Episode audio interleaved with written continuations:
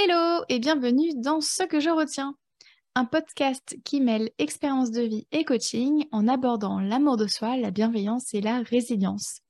Je m'appelle Camille et je suis coach de vie certifiée. C'est parti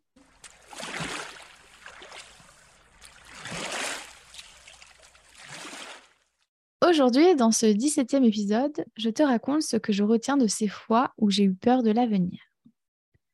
Pour cet épisode, je t'avouerai que j'ai du mal à choisir une expérience de vie unique à te partager car je n'ai pas souvent eu peur de l'avenir. Euh, mais en gros, voici quelques exemples. Euh, il y a eu la fois où j'étais dans l'attente euh, des résultats après avoir passé mon bac, qui est donc l'examen final qu'on passe généralement vers 18 ans en sortant du lycée ou du secondaire, ou bien aussi la fois où j'attendais les résultats de mes partiels de fin d'année à l'université. Et à ce moment-là, en fait, j'avais peur de ce que je deviendrais si jamais j'échouais. il y a aussi la fois où j'ai fait des tests grossesse, des tests de grossesse en fait à différents moments, de ma vie, pardon, où en fait j'étais pas en capacité d'élever un enfant pour diverses raisons. Et à ce moment-là, en fait, j'avais peur de ce que ma vie pourrait être si je gardais un enfant et aussi si je décidais d'avorter. Ensuite, une autre fois où j'ai eu peur de l'avenir, ça a été euh, le post-op euh, d'une opération de dents de sagesse qui a mal tourné. À ce moment-là, j'ai vraiment eu très peur de ne plus jamais pouvoir mâcher à nouveau. Et aussi que euh, ça me coûte un bras, en fait. J'ai eu très peur de ne pas avoir assez d'argent pour continuer les soins. Une autre fois où j'ai eu peur de l'avenir, ça a été ma première crise de colique néphrétique. je t'invite à te renseigner sur Internet euh, pour en savoir plus euh, sur ce que c'est qu'une colique néphrétique. Mais en tout cas, à ce moment-là, j'ai eu très peur de devoir me faire opérer. Et euh, j'ai aussi eu peur de crever sur la table d'opération. Une fois où j'ai eu très peur de l'avenir, ça a été les deux années précédant mon diagnostic médical où mes symptômes se sont empirés. À ce moment-là, j'ai eu très peur de me retrouver handicapée moteur à 100% du temps. j'ai aussi eu peur de découvrir ce que je pouvais potentiellement avoir. Je m'imaginais vraiment un truc incurable. Euh, une autre fois où j'ai eu peur de l'avenir, ça a été le jour où, j'ai été diagnostiquée de l'endométriose et de l'adénomiose. À ce moment-là, j'ai eu très peur de que je ne pourrais plus jamais vivre euh, comme avant, comme je l'entendais en tout cas. Euh, une autre fois où j'ai eu très peur de l'avenir, ça a été les mois qui ont suivi ce fameux diagnostic. À ce moment-là, j'ai eu très peur de me retrouver avec une poche pour uriner et déféquer donc, en gros, de plus pouvoir euh, le faire euh, moi-même de manière naturelle. Euh, j'ai aussi peur de ne plus pouvoir vivre entre guillemets pour de vrai. J'ai eu peur de, subir en fait toute ma vie. Et j'ai aussi eu peur de ne plus pouvoir travailler. Et le dernier exemple, c'est la fois où notre propriétaire, donc la propriétaire de notre appartement, nous a donné un mois de préavis pour quitter notre appartement. Et à ce moment-là, j'ai eu très peur de me retrouver à la rue. Bon, clairement, en faisant euh, cette petite liste, on se rend compte que j'ai eu plus peur de l'avenir que je ne le pensais. Bref. Euh, mais en tout cas, globalement, j'avais peur de ce qui pouvait m'arriver, que ce soit sur le plan physique ou bien professionnel, par exemple. J'avais peur pour des choses que je ne pouvais contrôler, j'avais peur de l'inconnu et j'avais peur que le pire scénario se produise. Mais justement, euh, ça aurait été quoi le pire scénario? Eh bien, ça aurait été que je n'ai pas mon bac, en fait, que je doive redoubler, euh, que, je, que je rentre dans les études supérieures plus tard. Ça aurait été aussi que je ne puisse pas gérer mentalement, ou bien que j'ai des douleurs chroniques et handicapantes. ça aurait été aussi de mourir sur la table d'opération, ou bien d'être handicapé moteur 100% du temps, d'être aussi exclu d'activités sociales et euh, d'être sans domicile. Pour autant, ces pires scénarios, bah, finalement, ne se sont pas produits. Euh, j'ai eu mon bac, euh, je ne suis jamais tombée enceinte, j'ai une vie sociale, je travaille, je n'ai jamais été à la rue, je ne suis jamais morte sur une table d'opération, pas plus qu'ailleurs. En revanche, il y a certains symptômes d'endométriose et d'adénomiose qui évoluent pour le mieux et d'autres pour le pire. Et euh, j'ai pu remâcher euh, normalement au bout de un an et demi. Voilà. Euh, ensuite, plus récemment, pardon, il y a eu des événements de l'actualité comme le Brexit, les diverses guerres, les récessions, la récession, les fusillades, le réchauffement climatique les changements de gouvernement dans certains pays, mon déménagement à l'international qui prend du plus de temps que prévu. Bref, tout ça, avant, ça m'aurait foutu la trouille pour l'avenir. Euh, aujourd'hui, je n'ai plus peur pour mon avenir. Euh, et bien pourquoi? Eh bien parce qu'en fait, je me fais confiance pour rebondir. Je fais, confiance en fait en ma capacité de, de résilience. Alors, je sais qu'on peut me demander, mais du coup, mais quand même, euh, ça fout pas un peu la trouille, non? Alors oui, c'est certain que tout ça, ça fout la trouille. C'est certain que euh, envisager le pire scénario, ça fout la trouille. Mais en fait, à imaginer le pire scénario, j'occulte les autres scénarios possibles, comme le meilleur, le deuxième meilleur, le troisième meilleur, mais aussi le deuxième moins pire et le troisième moins pire, etc. Et tout ce qui va euh, entre le meilleur et le pire. Du coup, ce que je retiens de ces fois où j'ai eu peur de l'avenir, c'est que rien ne garantit que le pire scénario va se produire. Euh, je m'explique. Tout d'abord, je voulais qu'on revienne sur ce que c'est que la peur. Le Larousse définit la peur comme étant un sentiment d'angoisse éprouvé en présence ou à la pensée d'un danger, qu'il soit réel, supposé ou bien d'une menace, mais aussi comme une crainte que quelque chose considéré comme comme euh, dangereux, pénible ou regrettable se produisent. Donc en fait, à travers cette définition, on se rend compte que le danger ou la menace peut être réel ou imaginaire. Mais alors, euh, qu'est-ce qui se passe dans le cerveau quand on a peur? Je te mettrai une source euh, qui te renvoie plusieurs articles scientifiques dans les notes de ce podcast. Donc, quand on a peur, il se passe quoi dans le cerveau? Tout d'abord, l'amygdale, qui est donc le siège des émotions, euh, c'est l'amygdale qui va prendre en charge, enfin qui est en charge de détecter les signaux de danger. Ensuite, l'insula va interpréter les messages de l'amygdale, de pardon, de l'amygdale, et ensuite euh, anticiper euh, tout ce qui pourrait se passer. À ce moment-là, l'insula active le corps pour nous faire réagir, donc typiquement transpiration, augmentation du rythme cardiaque pour favoriser la fuite, euh, les jambes qui ont clairement besoin, un besoin physique de, partir, etc. Ensuite, à, partir de là, il y a le cortex singulaire antérieur dorsal qui lui détermine l'importance d'un stimulus, un stimulus pardon, en se concentrant sur le danger, donc qu'il soit potentiel ou réel.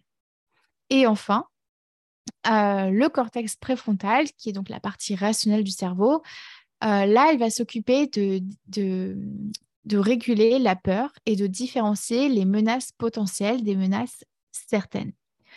C'est le cortex préfrontal qui va décider de si on va appeler à l'aide ou courir, par exemple.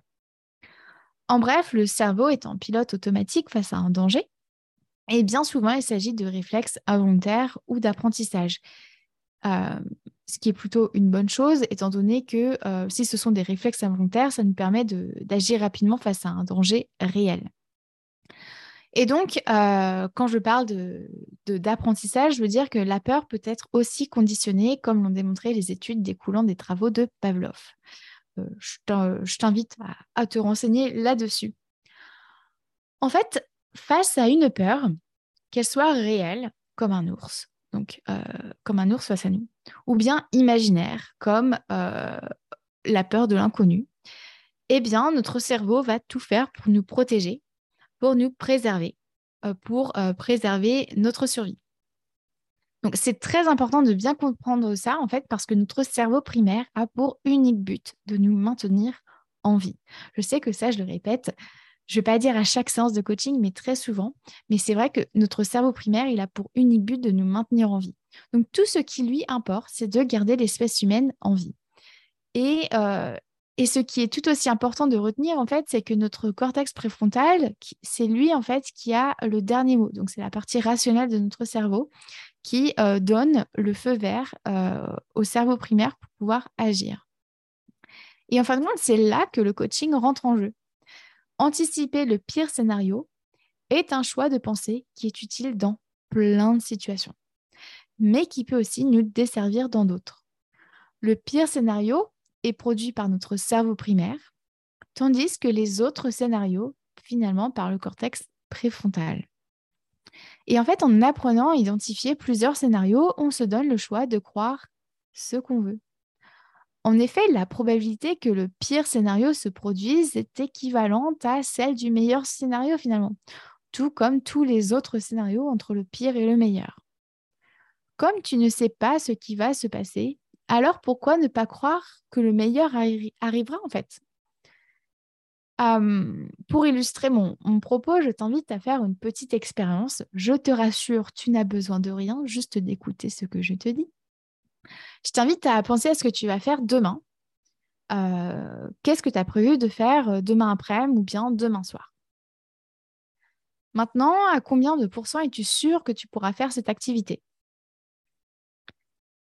Et si maintenant je te dis que peut-être dans 10 minutes, tu auras une crise cardiaque ou que demain, tu vas te faire renverser par un bus? Voilà. Voilà, en gros, comment peux-tu être sûr que tu feras cette activité en fait?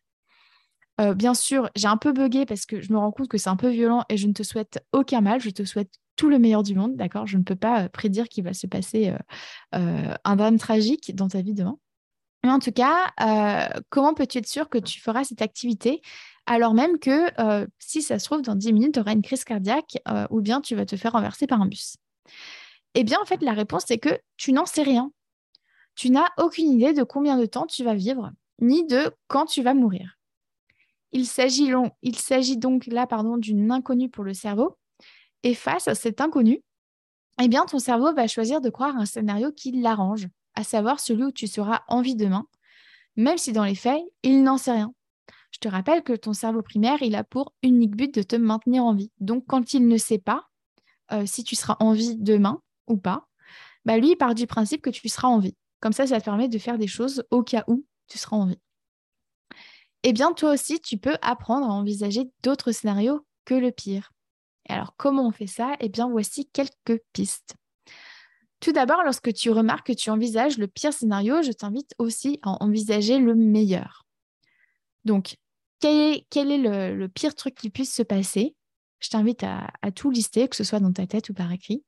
Et euh, ensuite, euh, à lister le meilleur scénario. Qu'est-ce qui pourrait se passer d'absolument trop chouette dans cette situation ça dans cette situation-là?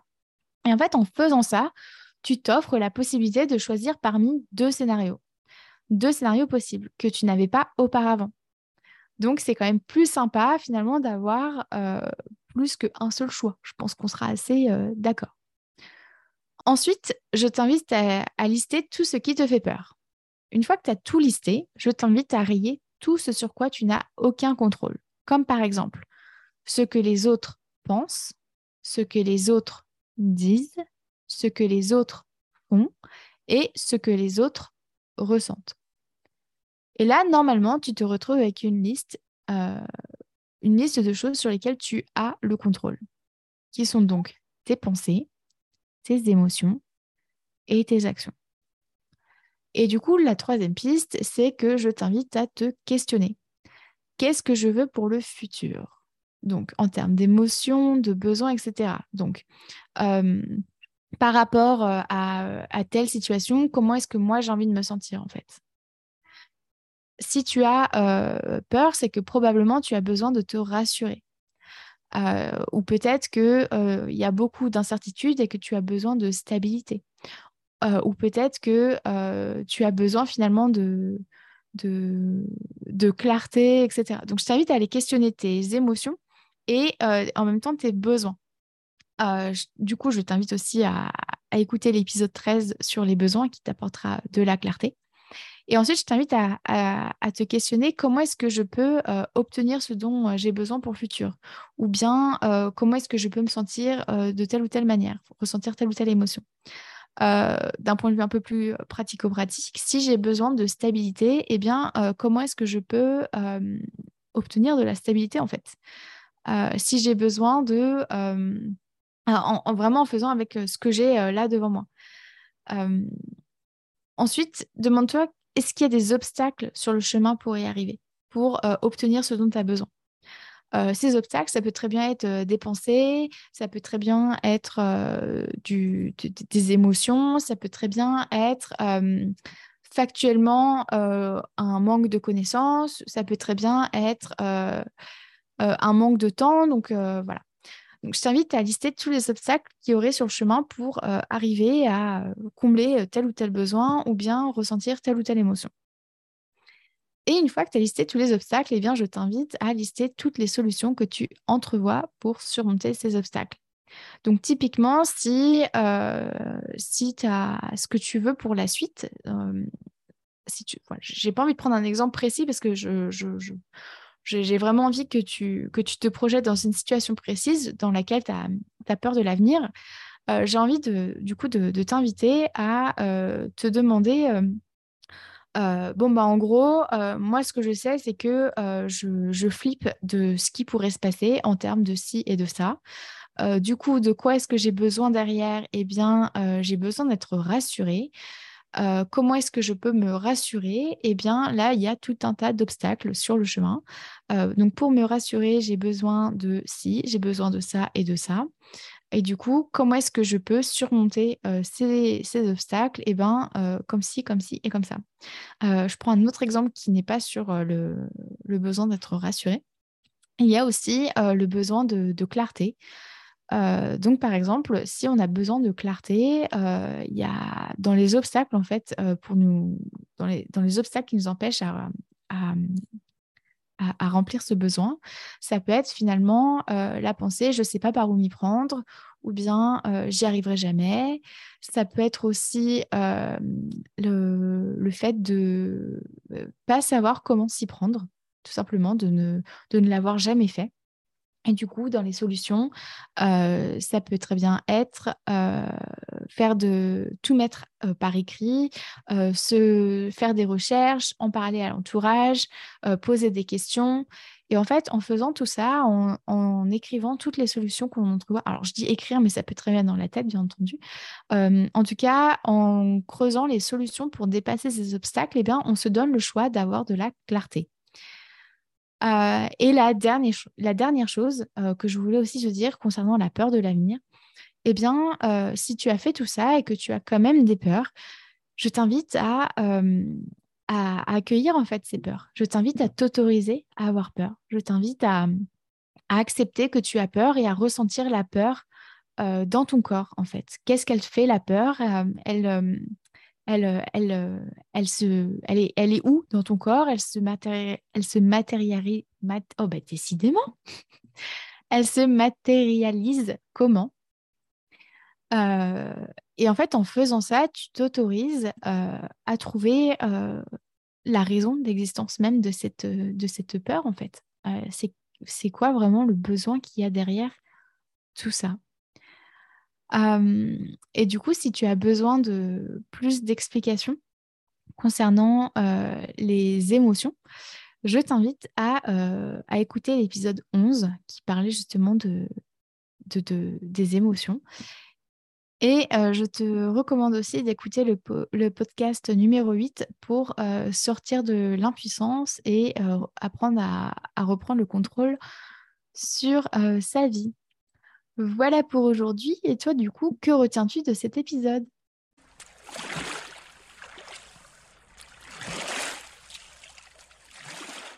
Merci à toi d'avoir écouté cet épisode jusqu'au bout. Si tu souhaites en savoir plus sur mon travail, rejoins-moi sur Instagram sur la page La Camille ainsi que sur mon site internet www.lacoachcamille.com. Prends soin de toi.